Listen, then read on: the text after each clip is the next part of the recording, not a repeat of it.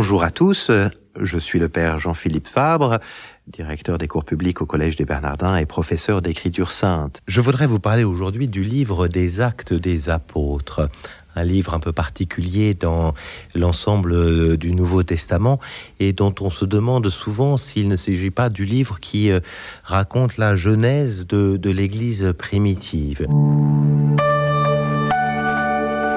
C'est quoi ce livre des actes des apôtres? C'est un livre d'abord qui est écrit par quelqu'un qu'on connaît bien. On ne le sait pas toujours, mais les actes des apôtres sont un livre écrit par Saint Luc, qui en fond a fait une œuvre en, en deux volumes. Euh, d'abord, il a écrit euh, son évangile et ensuite, il a écrit euh, les actes des apôtres.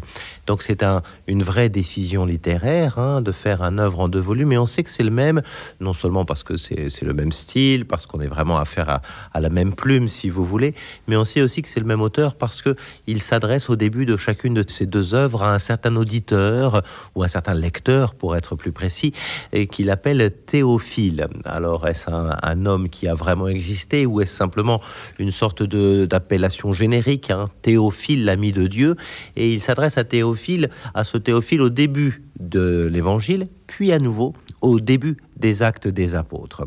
Et à partir de là, on peut commencer à regarder ce que c'est que ce deuxième volume. Ben, de fait, ce deuxième volume est un volume qui est aussi narratif. Le premier nous raconte une histoire, celle de Jésus, jusqu'à son enlèvement au ciel, comme on dit, son ascension.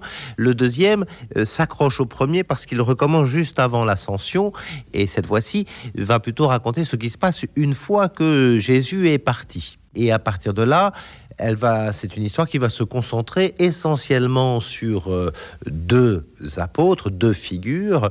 D'abord celle de Pierre, euh, plutôt euh, à, Jérusalem et en Judée, et puis ensuite sur celle de Paul, qui va commencer lui aussi euh, en Judée et même, même à Jérusalem, puisqu'on sait qu'il assiste au martyr de Pierre, mais qui lui va en quelque sorte ouvrir la bonne nouvelle bien plus largement, puisqu'il termine les actes des apôtres à Rome. Donc, vous voyez, les actes des apôtres, c'est vraiment l'histoire de ces tout premiers chrétiens, à commencer par Pierre lui-même. Donc, on est quand même au cœur de, de, de, de, la dimension apostolique de l'Église, des, des apôtres. C'est comme quelqu'un qui a connu Jésus et qui va s'achever, voilà, euh, aux, confins de la terre. On pourrait presque dire c'est Jésus qui fait le plan du livre des actes des apôtres, puisque Jésus, avant de partir, on est au chapitre 1, le verset 8, dit à ses disciples avant de partir, vous serez mes témoins à Jérusalem, en Judée et Samarie, et puis jusqu'aux extrémités de la terre.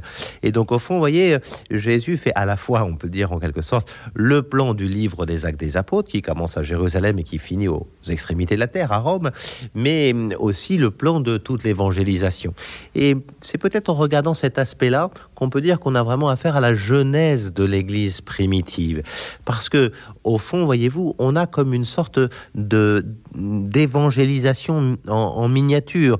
On l'a sur, euh, disons, 30 ans à peu près, jusqu'à jusqu'à l'arrivée de, Paul à Rome. On l'a à peu près sur, sur 30 ans. Voilà, mais ce qui s'est passé sur 30 ans, c'est finalement ce qui va se passer sur toute l'histoire de l'Église, c'est-à-dire l'idée que l'évangile n'est pas fait pour rester à l'intérieur d'un petit groupe de privilégiés, mais qu'il est fait pour euh, épouser les dimensions euh, de la terre entière et, de l'univers entier. Voilà, donc euh, on peut vraiment dire qu'on a affaire à cette jeunesse. Et alors plusieurs choses vont nous montrer que le terme de genèse est vraiment un terme adapté.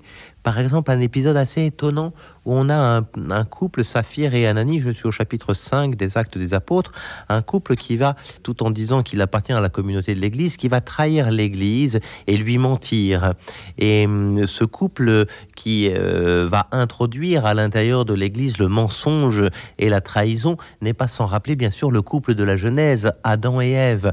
Et hum, on comprend très vite que l'Église elle-même va devoir vivre non pas comme une société euh, dont la perfection euh, morale serait absolue depuis que Jésus a vaincu la mort, mais va devoir vivre en comptant en son sein des gens qui sont aussi des pécheurs et que même si Jésus est venu pardonner le péché, eh ben, nous le constatons, nous le aujourd'hui bien évidemment, hein, le péché continuera. Donc on peut dire en quelque sorte qu'avec les actes des apôtres, voyez, on a dans la volonté de Luc de faire non pas seulement de raconter l'histoire de la première église, mais de montrer comment cette première église a en son sein les germes de l'Église telle qu'elle est aujourd'hui. Et on peut dire que cette histoire de l'Église primitive contient une véritable théologie de l'Église, qu'on appellerait aujourd'hui une ecclésiologie. Et Luc ne décide pas simplement de raconter les premiers faits, il décide de raconter ce qui est primordial dans l'organisation de la vie de l'Église, et ce pour euh, tout le temps de l'histoire. Hein, et c'est en ça vraiment qu'on peut parler de euh, des actes en tant que genèse de l'Église primitive. Alors à partir de là, euh, qu'est-ce qu'on peut dire précisément des éléments de cette Église primitive? Eh bien, à plusieurs occasions, vous avez ça au chapitre 2, par, par exemple les versets 38 à 42 dans les actes des apôtres, mais ça revient à plusieurs occasions, au chapitre 4 également, vous avez les fondamentaux de l'Église. Euh, on nous dit que, par exemple, on est assidu à l'enseignement des apôtres, à la fraction du pain, euh, à la prière et au partage communautaire. Bah, et finalement, vous voyez, les choses n'ont pas beaucoup changé. Dès le départ, on a les choses qui sont les plus essentielles. Bien sûr, euh, l'enseignement des apôtres, hein, aujourd'hui l'enseignement de l'Église, le fait de vouloir vivre conformément aux enseignements de Jésus tels qu'ils sont transmis de génération en génération par, euh, par les apôtres. Hein, et c'est le devoir de l'Église hein, de continuer cette charge d'enseignement que Jésus lui a confiée.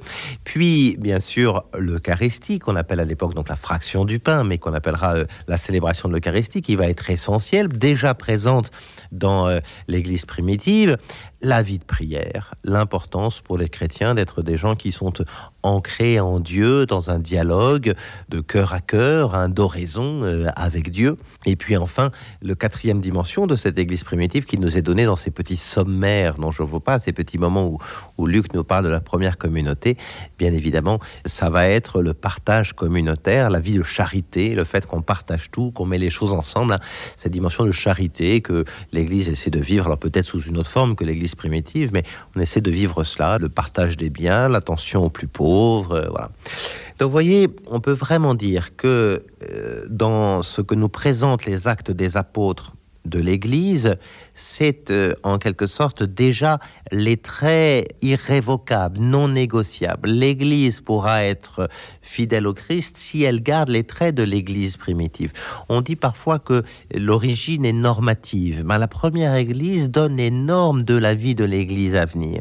Et les actes des apôtres, dans ce récit absolument magnifique, mettent vraiment en place les fondamentaux, on peut dire, les, choses les plus essentielles, voilà, à travers ce, ce récit qui nous emmène donc de comprendre que l'Église ne reste pas à comprendre que l'Église ne reste pas seulement à Jérusalem, mais qu'elle est faite pour aller euh, jusqu'aux extrémités de la terre. Il faut passer de Pierre à Paul, de l'Église institutionnelle à l'Église missionnaire, hein, pour faire bref. Voilà, ben, que, je, ne peux que vous souhaiter dorénavant de reprendre ce livre des Actes des Apôtres et d'en goûter le très beau mouvement missionnaire et la très belle ecclésiologie qui s'y déploie.